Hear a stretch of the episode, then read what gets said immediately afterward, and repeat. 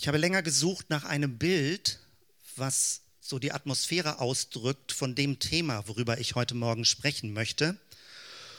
Und wenn man das Stichwort eingibt, worum es heute geht oder gehen soll, dann findet man lachende Gesichter, hüpfende Menschen auf grünen Wiesen.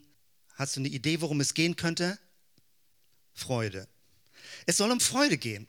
Aber wenn ich grüne Wiesen und hüpfende Menschen und lachende Gesichter sehe, dann denke ich, ja,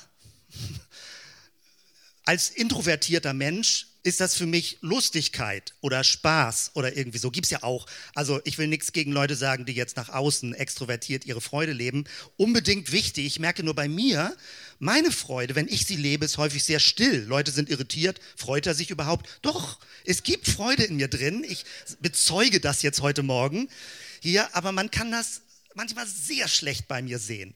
Und ich habe nach einem Bild gesucht, mit dem ich mich verbinden kann. Und vielleicht hilft dir das, wenn du, sag ich mal, so ein bisschen ein stillerer Freuer bist oder Freuerin heute Morgen, weil ich möchte mit dem Thema Freude nicht eine Art von Übergriffigkeit haben im Sinne von, man darf nicht mehr traurig, nicht mehr still, nicht mehr leise sein, sondern man muss sich immer freuen im christlichen Bereich.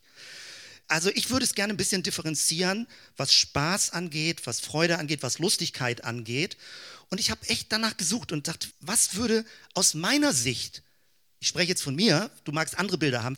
Was ist Freude? Wenn man das so eingibt, so bei psychologischen Ratgebern, dann wird von Glück geredet, von Lebenserfüllung, äh, die Bestimmung finden und so weiter. Ja, okay, das mögen Inhalte von Freude sein.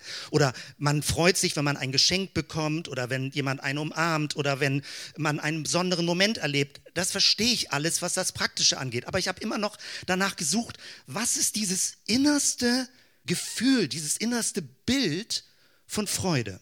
Dann bin ich auf dieses Bild gekommen.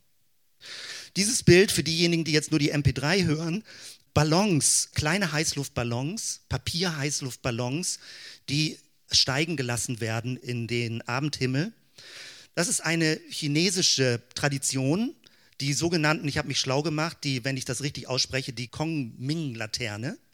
Wenn man das übersetzen würde, sind das so Himmelslampignons oder es wird auch gesagt manchmal Glückslaterne oder Wunschlaterne, eine Himmelskerze. Und vielleicht hast du solche Bilder schon mal gesehen, wie so im Abendhimmel ganz viele solche Laternen über Wasser, über spiegelndem Wasser aufsteigen lassen. Unten spiegelt sich die Laterne und oben gehen so ganz langsam, äh, wie kleine Heißluftballons, geht, steigt das in den Himmel rein. Das ist für mich ein Bild für Freude eine stille, andächtige, anmutige Art, die erhebend ist und den Blick erhebt. Das mag für dich noch ein bisschen sehr still sein, wenn man das Ganze so beschreibt. Mir hilft das, aber mir kam ein kleines anderes Bild. Da habe ich jetzt kein Bild vor, weil das so frisch ist. Ich dachte, Freude, was ist das im Inneren? Wie fühlt sich Freude an? Und mein Bild, wenn dir das vielleicht mehr hilft, lautet, oder meine Formulierung lautet, es sind Blubberblasen in der Seele. Das ist Freude. Blubberblasen in der Seele. So wie kleine Kohlensäurebläschen, die in der Seele sich bilden und merkst, irgendwas passiert da in mir. Weil Freude kann man nicht wirklich machen. Freude steigt auf. Freude erreicht mich. Freude ist nicht so, jetzt will ich mal lustig sein, jetzt will ich mal fröhlich sein. Freude ist nicht so ein Hauruck-Ding, jetzt will ich mal. Sondern Freude steigt auf aus der Tiefe der Seele wie kleine Bläschen, die an die Oberfläche steigen, wie Blubberbläschen in der Seele. Oder wie Laternen in einem Abendhimmel. Du magst andere Bilder haben, aber ich wollte das kurz erklären, wie ich auf diese Bilder gekommen bin. Warum Freude? Wir lesen zusammen das Lukas-Evangelium und äh, jetzt am Freitag ging das gerade los, erstes Kapitel. Vielleicht magst du einsteigen. Du musst jetzt nicht Matthäus, Markus alles nachlesen. Du kannst doch einfach jetzt mit dem Lukas-Evangelium einsteigen. Und was ich vorher nicht richtig in Erinnerung hatte, war, dass im Evangelium von Lukas das Wort Freude besonders häufig vorkommt. Ist mir nicht aufgefallen. Jetzt, dadurch, dass ich mich jetzt selbst nochmal mit den Texten beschäftige und das ein bisschen genauer angucke, dachte ich, stimmt ja, stimmt ja, stimmt ja. Freude. Das möchte ich heute ein bisschen genauer erläutern. Wenn jemand dich fragen würde oder wenn du irgendwo versuchst, in einem Buch zu gucken, also was das Christentum angeht. Wofür steht das Christentum? Also sicherlich ist die immer richtige Antwort für Liebe. Man kann das denn immer so geschichtlich so und so sehen, ob da wirklich so viel Liebe drin war in der Kirchengeschichte, aber das Christentum steht dafür. Dann würde sicherlich Frieden gesagt werden, sowas vielleicht, Glaube, Hoffnung, Gerechtigkeiten, da ist man sich nicht so ganz sicher, ob das Christentum wirklich Gerechtigkeit bringt. Bei Jesus ist das ja deutlich. Aber wer würde in unserer Kultur das Christentum mit Freude in Verbindung bringen? Ich würde nicht unbedingt drauf kommen. So, also es mag mit meinem Typ zusammenhängen. Vielleicht hast du das woanders anders erlebt. Letzten Sonntag, da hattet ihr, glaube ich, äh, Markus hatte ja ein Betus, er hat mit Freude gesagt, wir, wir brauchen Freude. Und unbedingt, und ich, ich drehe jetzt nochmal gerade zwei Kreise darum, weil ich sage, es ist gar nicht so leicht für mich, über dieses Thema zu predigen, weil ich vom Typ her eher ein bisschen schwermütig veranlagt bin. Wenn ich Freude in meiner Seele erlebe, dann weiß ich, es ist ein Geschenk von Gott. Für mich ist Freude die Gestalt des Evangeliums, für mich. Und ich kann gut Leute nachvollziehen, die schwermütig niedergeschlagen sind, die eine dunkle Phase haben. Ich kenne bei mir eine Liste von dunklen Phasen in meiner Biografie. Und immer wenn Freude wie Blubberblasen in der Seele aufsteigt, habe ich das Gefühl, Gott beschenkt mich mit seiner Gegenwart. Also es ist ein Geschenk. Es ist nicht so wie, ich bin halt so ein positiver Typ, sondern es fühlt sich wirklich wie Gnade, wie ein Gnadengeschenk an, Freude im Innersten zu erleben. Und deswegen möchte ich dir dieses Thema als Evangelium verkündigen. Nicht, weil ich jetzt sage, sei mal ein bisschen lustiger im Leben, sondern es ist wirklich eine Botschaft des Guten. Eine positive Botschaft, die durch Jesus in dein Leben hineinkommt. Und den einen oder anderen wird das mehr erreichen. Also es gibt Leute, die erleben das Evangelium als inneren Frieden. Es gibt Leute, die erleben das Evangelium als Vergebung von meiner Schuld. Ich erlebe das Evangelium sehr stark als eine ganz tiefe, anmutige, geheimnisvolle Freude in meinem Inneren. Und ich merke auch sehr schnell, wenn mir diese Freude verloren geht. Dann kann ich sehr ungenießbar sein. Und ich brauche diese Freude als Geschenk des Heiligen Geistes von Gott in meinem Inneren. Das als praktisch persönliche, biografische äh, Notiz, damit du ein bisschen verstehst, auf welchem Hintergrund ich dir jetzt auch alles weitere erklären möchte. Es wird in der Fachliteratur, wird Lukas der Evangelist der Freude genannt. Dachte, das habe ich so noch nie gehört. Dass es um Freude geht, dass das Evangelium bedeutet, dass Freude in mein Leben hineinkommt. Eine Art von Frohsein, froh sein. Was meint das? Ich glaube, dass Freude so etwas ist wie etwas, was aufhält, was unsere Seelenstimmung aufhält. Ich meine eben, ich betone das nochmal, nicht Lustigkeit, nicht oberflächliches, lächerliche oder irgendwie so, sondern es hat etwas Erhellendes und Erhebendes, wenn Gott uns seine Freude schenkt. Es erhebt unsere Seele, es richtet uns auf aus unserer Niedergeschlagenheit. Und Lukas scheint das besonders wichtig zu sein. Bevor wir auf einen Text speziell eingehen, will ich kurz mal vier Notizen machen in Richtung Freude. Wenn du jetzt das Lukas-Evangelium liest, achte mal drauf und kreuz dir das besonders an, wo drin steht Freude oder sie freuten sich oder sie waren fröhlich.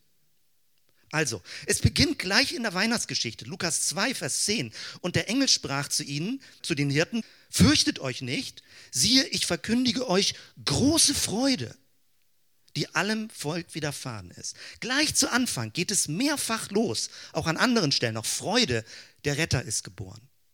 Dann Lukas 10, Vers 20, da kommen die Jünger zurück. Jesus hat sie ausgesandt, dass sie Dämonen austreiben, dass sie Menschen heilen. Dann kommen sie zurück und sagen, äh, Jesus, wirklich, die Dämonen, wir können sie austreiben. Und dann sagt Jesus, doch darüber freut euch nicht, dass euch die Geister untertan sind. Freut euch aber, dass eure Namen im Himmel angeschrieben sind.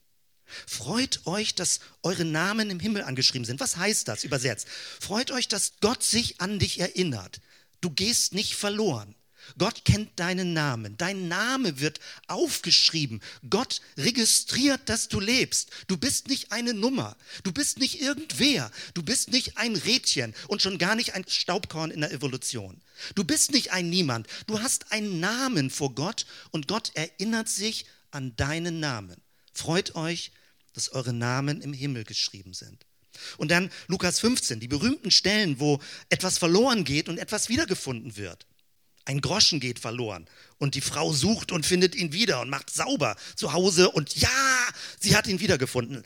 Ein Schaf geht verloren und der Hirte sucht und findet es. Ja, ein Sohn geht verloren und der Vater findet ihn wieder. Und in dem Zusammenhang sagt Jesus, Lukas 15, 9, und wenn sie ihn gefunden hat, jetzt den Groschen, die Frau, ruft sie ihre Freundin und Nachbarin und spricht, freut euch mit mir, denn ich habe meinen Silbergroschen gefunden, den ich verloren hatte.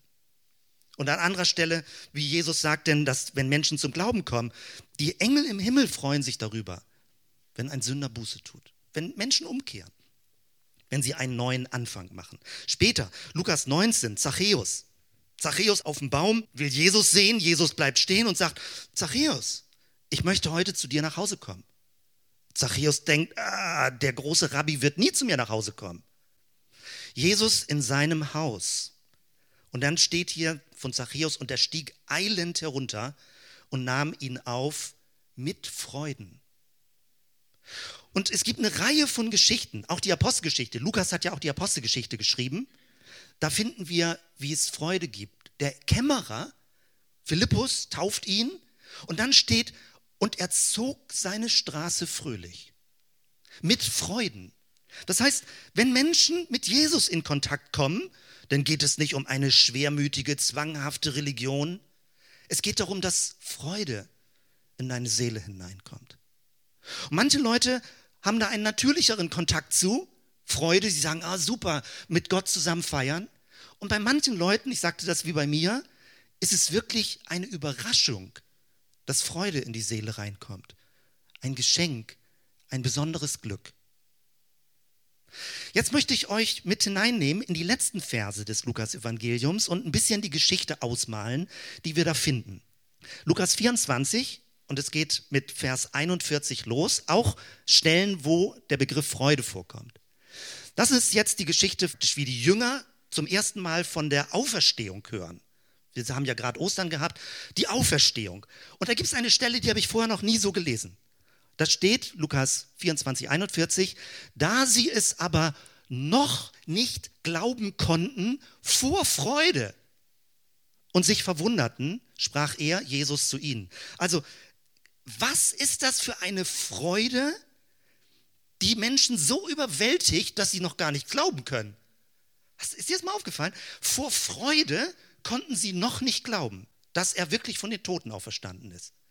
Wir haben da vielleicht deutsche Formulierung für. Was sagt man denn? Das darf doch nicht wahr sein. Das gibt's doch nicht. Das ist ja unglaublich. Jesus ist von den Toten auferstanden und sie waren so überwältigt vor Freude, dass sie es noch nicht glauben konnten. Es gibt auch die Geschichte in der Apostelgeschichte. Phoebe geht an die Tür und äh, Petrus ist aus dem Gefängnis raus und vor lauter Freude macht sie Petrus nicht die Tür auf, sondern sagt es erst ihren Leuten. Wir lesen die Geschichte ja noch, Apostelgeschichte. Sowas von Freude, dass sie vergisst, das Naheliegendste zu tun. Die Tür aufmachen und Petrus steht davor und denkt, ah, Leute, hier kommen, könnt ihr mich mal reinlassen? Die Bibel hat so viele kleine Notierungen, die interessant sind zu beobachten. Und bei diesem Vers habe ich jetzt absichtlich abgebrochen. Also die Jünger konnten noch nicht glauben vor Freude und verwunderten sich. Und dann sprach Jesus zu ihnen. Und jetzt alle, die jetzt in die Bibel reingucken, dürfen jetzt nicht antworten. Was hat Jesus zu ihnen gesagt, als sie es vor Freude nicht glauben konnten? Also du ist jetzt keine Fangfrage. Du darfst was sagen, du darfst auch einfach nur still nachdenken. Was hat Jesus gesagt? Die Jünger erleben, der auferstanden ist da, die sind aus dem Häuschen, können es noch nicht glauben. Und wie reagiert Jesus? Was könnte er gesagt haben? Ich hab's euch doch gesagt. Hätte ich auch vermutet. Leute, ich hab's euch doch gesagt. Wusstest du das? Das wusstest du. Also es hängt mit, dein, mit dir zusammen, wo, wo nach du immer fragst.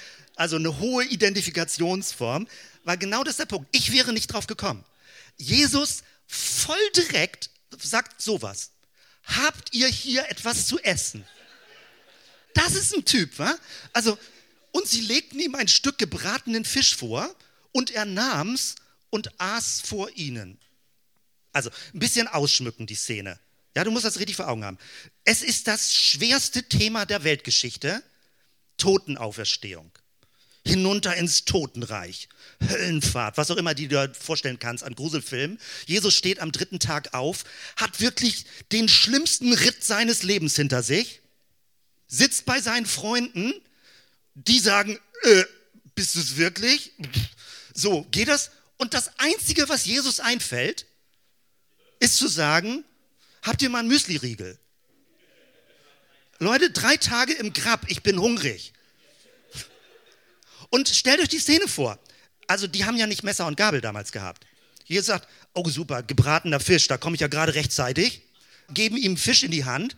Jesus schmatzt so den Fisch so langsam so die Gräten ab, pult sich Gräten hinten aus den Zähnen raus, ölige Finger.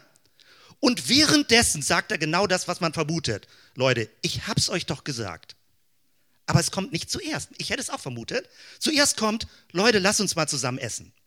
Wenn man erstmal die Evangelien richtig ernst nimmt und liest, merkt man, nichts steht aus Zufall da. Weil Lukas ist es sehr wichtig, dass Jesus mit den Leuten zusammen ist. Lukas, das ganze Thema Tischgemeinschaft zieht sich durchs Lukas-Evangelium. Warum? Weil das Reich Gottes bedeutet, mit Freunden zusammen zu essen. Und es beginnt mit Levi, dem Zöllner, Kapitel 5, wo Jesus sagt, komm, keiner will mit euch essen, ihr seid unter euch, ihr blöden Zöllner, so ungefähr. Ich komme aber und möchte mit euch essen, lade alle Freunde ein. Und dann kriegt Jesus den Vorwurf, was? Er ist ein Fresser und Säufer. Ich gehe nicht davon aus, dass Jesus geschlemmt hat, sage ich mal, wie Asterix und Obelix. Könnte sein. Ich vermute eher nicht, dass Jesus da auch, wir mal, ein bisschen geordnet gewesen ist. Aber weil er nicht so ein etepeteter, anständiger Prophet gewesen ist, hat man gesagt, sag mal, du frisst und säufst mit den Sündern. Jesus hat mit den Leuten gegessen, mit denen niemand essen wollte. Er hat sich mit ihnen an einen Tisch gesetzt. Er hat andere dazu eingeladen. Das große Gastmahl im Lukas-Evangelium, es geht darum, dass Leute eingeladen werden und die frommen Leute kommen nicht. Und dann sagt er, diese berühmte Stelle, geht an die Hecken und Zäune so ungefähr, geht in die Gassen, ladet die Leute ein, die keiner haben will. Und das ist das große Bild des Reiches Gottes. Menschen, die keiner haben will, sind eingeladen. Die anderen auch. Jeder ist eingeladen. Aber häufig sind diejenigen, die glauben, schon die religiös Richtigen zu sein, diejenigen, die den Schuss nicht gehört haben. Die nicht wissen, was Jesus eigentlich will. Weil er will keine exklusive Gemeinschaft. Er will eine offene Gemeinschaft, wo Menschen eingeladen sind. Und dass der Auferstandene an dieser Stelle sagt, habt ihr was zu essen, klingt auf der einen Seite Ganz banal und nebensächlich und es ist hochtief. Also hochtief, also ganz tief. Extrem tief. Von einer tiefen Bedeutung her. Weil Jesus macht damit auch deutlich, er ist kein Geist, er ist leibhaftig auferstanden. Die Jünger waren ein bisschen vorsichtig. Später im Johannesevangelium steht, sie trauten nicht, ihn zu fragen, ob er es wirklich ist. Da haben sie auch ums Lagerfeuer gesessen. Keiner traut ihn anzufassen. Stimmt das wirklich oder ist das jetzt äh, eine himmlische Kleidung, die du anhast? Und er sagt, Leute, damit ihr es wirklich begreift, ich bin's. Ihr, ihr, kennt doch meine Essgewohnheiten. Ihr wisst doch, wie ich so die Fische nehme und wie ich sie ausnehme und wie ich da reinbasse. Ihr wisst doch, guckt mich doch an, das bin ich. So lebt Jesus. Das haben wir jetzt praktisch richtig schön bildhaft vor Augen, wie das Ganze läuft. Und während sie so zusammen essen, ich erinnere nochmal, ölige Finger, schmatzende äh, Fischgeräusche, Gräten zwischen den Zahnlücken, erklärt er ihnen das Reich Gottes. Und so geht's weiter.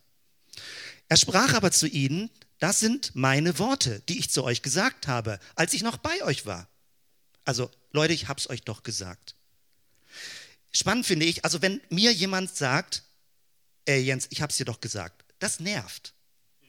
So im Sinne von, ich hab dir doch angekündigt, wird schief gehen, jetzt geht's schief, ich hab's dir doch gesagt. Ich weiß auch, wenn, dass ich so eine Tendenz habe, so Reflexe zu haben, so ich hab's dir doch gesagt. So, manchmal sieht man Dinge voraus und dann meint man nochmal seine Klugheit nachschieben zu müssen. Ich habe es dir doch gesagt. Es ist eigentlich ein ziemlich nerviges Verhalten, wenn Jesus sagt, äh, Leute, ich habe es euch doch gesagt. Aber so wie Jesus hier mit seinen Leuten zusammen Fisch isst, finde ich, nimmt man ihm das nicht übel. Er hat völlig zu Recht, darf er sagen, ich habe es euch doch gesagt, ich habe euch dreimal angekündigt, ich werde gekreuzigt werden, wenn wir nach Jerusalem gehen. Leute, muss ich das nochmal kurz wiederholen. Warum habt ihr euch keine Notizen gemacht? Ich habe euch das zum Mitschreiben gegeben. in Jerusalem gibt es ein Problem. Sie werden für mich den Abschluss inszenieren. Dann werde ich auferstehen. Leute, ich habe es euch schwarz auf weiß vorher gesagt. Soll ich euch nochmal meine Notizen zeigen? Und sie haben es immer noch nicht verstanden. Weil es ist so unglaublich, was da passiert ist. Die Überwindung des Todes ein für alle Mal. Jesus, der Erstgeborene von den Toten. Es muss erfüllt werden, was von mir geschrieben steht im Gesetz des Mose und in den Propheten und Psalmen. Auch etwas, was Lukas sehr wichtig ist, wo er sagt, es muss so sein. Griechisch eine ganz kompakte Formulierung. Es muss so geschehen. Und Du kennst das, dieses Thema Prädestination, Vorherbestimmung, dass man Sorge hat, Gott hat so Marionettenmenschen und zieht irgendwo im Himmel die Fäden und man hat Sorge, keinen freien Willen zu haben und Gott bestimmt alles vor, dass man eigentlich dieses Thema Vorherbestimmung und Prädestination als negativ versteht. Aber dreh das Ganze mal um und guck es dir von der anderen Seite an. Hier wird beschrieben, es muss so geschehen. Das heißt, das, was in der Heilsgeschichte passiert, ist kein Zufall. Der Messias wird leiden, er wird gekreuzigt werden, er wird auferstehen, das Reich Gottes wird sich ausbreiten. Und dieses Es musste so geschehen, sagt, Gott hat ganz genau eine Linie im Blick und er wird zu seinem Ziel kommen. Es hat alles einen tieferen Sinn. Ich sage nicht, dass man irgendwas Komisches, Leidhaftes schönreden soll. Leid ist schlecht und böse. Und trotzdem gibt es hinter allem eine ganz, ganz große Linie, was letztendlich sagt, das Ziel wird erreicht werden. Das, was Jesus beginnt, wird in Erfüllung gehen. Es muss so geschehen. Und Jesus begründet es am Alten Testament. Also überhaupt gar keine Abgrenzung. Das Alte Testament ist vorbei und alt und das brauchen wir nicht mehr, sondern alles, was Jesus an dieser Stelle erklärt, erklärt er anhand des sogenannten Alten Testamentes. Es musste so geschehen. Es ist alles schon prophetisch angekündigt. Und dann lesen wir weiter. Da öffnete er ihnen das Verständnis, dass sie die Schrift verstanden und sprach zu ihnen, so steht's geschrieben, dass der Christus leiden wird und auferstehen von den Toten und am dritten Tage und das gepredigt wird in seinem Namen Buße zur Vergebung der Sünden unter allen Völkern. Also drei Dinge, dass er leiden wird, dass er auferstehen wird und dass gepredigt wird unter allen Völkern. Das muss so geschehen. Das wird so geschehen. Das steht so geschrieben. Und nichts davon, wie Jesus sagt, wird hinfallen, wird überflüssig werden. Kein Jota einer prophetischen Ankündigung wird nicht in Erfüllung gehen. Wir wissen nicht genau, wie es in Erfüllung geht. Aber Freude entsteht auch dann, wenn ich weiß, Gott kommt zu seinem Ziel. Momentan fühle ich mich wie in einem Labyrinth, wie in einem Dickicht, wie in einem Nebel, äh, wie in einer Dunkelheit. Aber Gott kommt zu seinem Ziel. Er wird mit dir zu seinem Ziel kommen und er wird dich erlösen und die Erlösung wird zum Ziel kommen und er wird mit der ganzen Weltgeschichte zum Ziel kommen. Also praktisch der Blick auf diese sogenannten letzten Dinge, also Eschatologie, die eschatologischen Dinge, die lösen diese Hoffnungsfreude auf. Gott wird zu seinem Ziel kommen. Es wird geschehen. Es muss so geschehen, so wie es angekündigt ist und wie es Jesus erlebt hat. Und dann lesen wir weiter, von Jerusalem an seid ihr dafür Zeugen und siehe, ich sende auf euch, was mein Vater verheißen hat. Er meint den Heiligen Geist, so beginnt in die Apostelgeschichte. Ihr aber sollt in der Stadt bleiben, bis ihr angetan werdet mit der Kraft aus der Höhe. Also die Jünger erleben das, sie sind noch irgendwie starr vor Glück, können es noch nicht richtig glauben und Jesus sagt, so, jetzt ist die Ausbildungszeit vorbei ich werde jetzt in den Himmel auffahren, wie auch immer man sich das genau vorzustellen hat, aber offenbar war es so, dass Jesus nach der Auferstehung mit den Jüngern noch gesprochen hat und dann in die andere Welt gewechselt ist. Und hat gesagt, Leute, euer Job bis jetzt, bezeugt, was ihr erlebt habt. Das, was wir in den Bibeltexten lesen, sind Zeugenaussagen. Und unsere Aufgabe besteht nicht darin zu beweisen, was man nicht beweisen kann. Man kann das nicht beweisen. Unsere Aufgabe besteht auch nicht darin, etwas zu verteidigen. Wir müssen nicht Gott verteidigen für das, was er möglicherweise nicht so gut macht oder wo Leute Missverständnisse und Vorwürfe haben. Das kann man drüber reden und diskutieren, aber unterm Strich musst du Gott nicht verteidigen. Du musst es auch nicht erklären im Sinne von, das versteht man ja nicht, was passiert ist, jetzt musst du es noch mal besser erklären. Unser Job besteht darin, zu bezeugen. Also was ist bezeugen? Es bedeutet ein Hinweisen, es bedeutet ein Bekanntmachen Es sagt, es gibt die Möglichkeit. Jesus ist was sehr Interessantes. Beschäftige dich damit. Vielleicht hast du bisher wenig davon gehört, aber es ist wert, Jesus genauer anzugucken, das, was er gelehrt hat, was er wollte und was sich in seiner Person verbindet. Und das ist letztendlich die Aufgabe von Gemeinde und von Kirche, zu bezeugen, was sie mit Jesus erleben und warum sie Jesus folgen und sich an ihm ausrichten. Und dann gehen wir in die Schlusspassage, denn schon fast die letzten Verse. Er führte sie aber hinaus bis nach Bethanien und hob die Hände auf und segnete sie. Und es geschah, dass er sie segnete, schied er von ihnen und fuhr auf gen Himmel.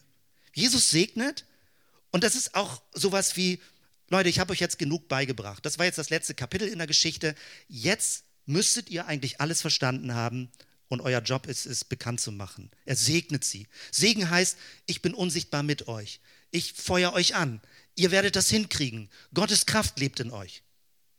Und er segnete sie und fuhr auf dem Himmel. Hier endet ja denn das Lukas-Evangelium und die Apostelgeschichte beginnt damit, dass sie immer noch hochgucken im Himmel und denken, und jetzt, und jetzt, und jetzt, bis erst ein Engel kommt und sagt, Leute, das war jetzt gerade ernst, ihr habt jetzt die Aufgabe zu bezeugen.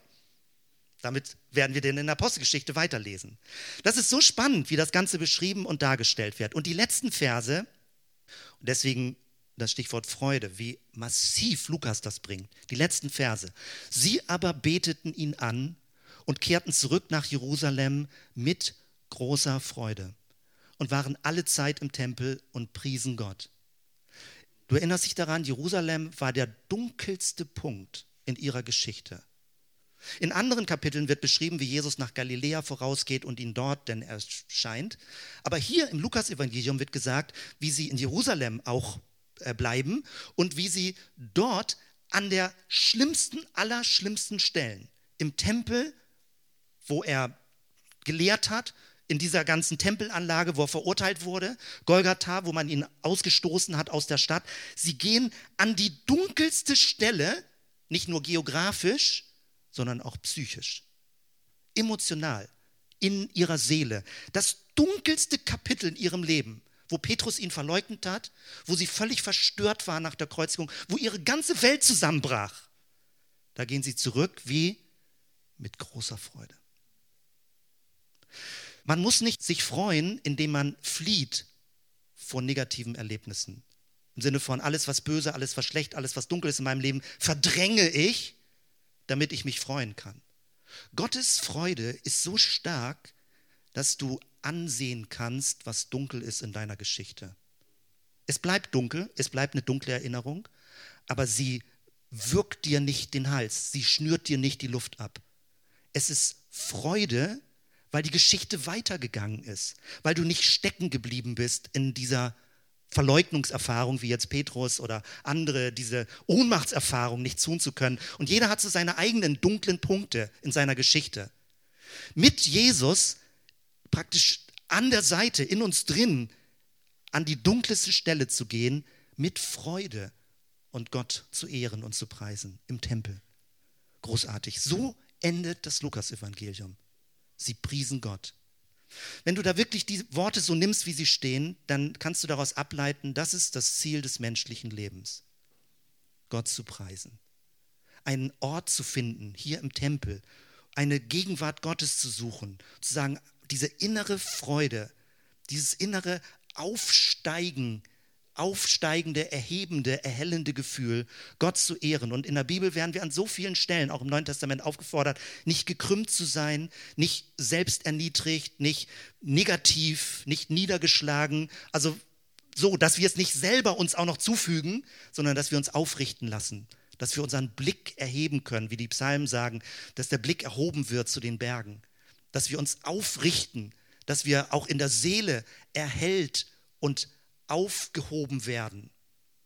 Das beschreibt hier alles Lukas. Lukas, der Evangelist der Freude. Das ist so stark, das ist, finde ich, so hilfreich. Wenn wir zusammen jetzt Abendmahl feiern, dann möchte ich dich nochmal darauf hinweisen, in der katholischen Kirche wird das ja Eucharistie genannt. Und das ist ein griechisches Wort. Und in diesem Wort kommt Eu und Charis vor. Und noch ganz weiter in der Wurzel kommt da das Wort Chara vor. Und Chara ist das griechische Wort für Freude. Eucharistie heißt Danksagung, wenn man es so ganz direkt übersetzt, aber da steckt eine Wurzel drin. Charis ist das, worüber ich mich freue. Chara ist die Freude, Charis, worüber ich mich freue, und Eu ist gut, also eine sehr gute Freude. Das bedeutet Abendmahl. Vergleich das mal mit, wenn du so, also früher, wir bemühen uns ja, dass das zwar, sage ich mal, nicht zu flapsig alles irgendwie läuft, aber auch nicht also es gibt, ich kenne Abendmahlsituationen, die sind so bedrückend, so eine falsche Form von Feierlichkeit, wo du denkst, ah, ja, stimmt, das ist auch schwer gewesen, was Jesus alles erlebt hat. So, also wo man dann sich auch noch besonders fromm fühlt, wenn man so besonders niedergedrückt mit langen Gesichtern Abendmahl feiert.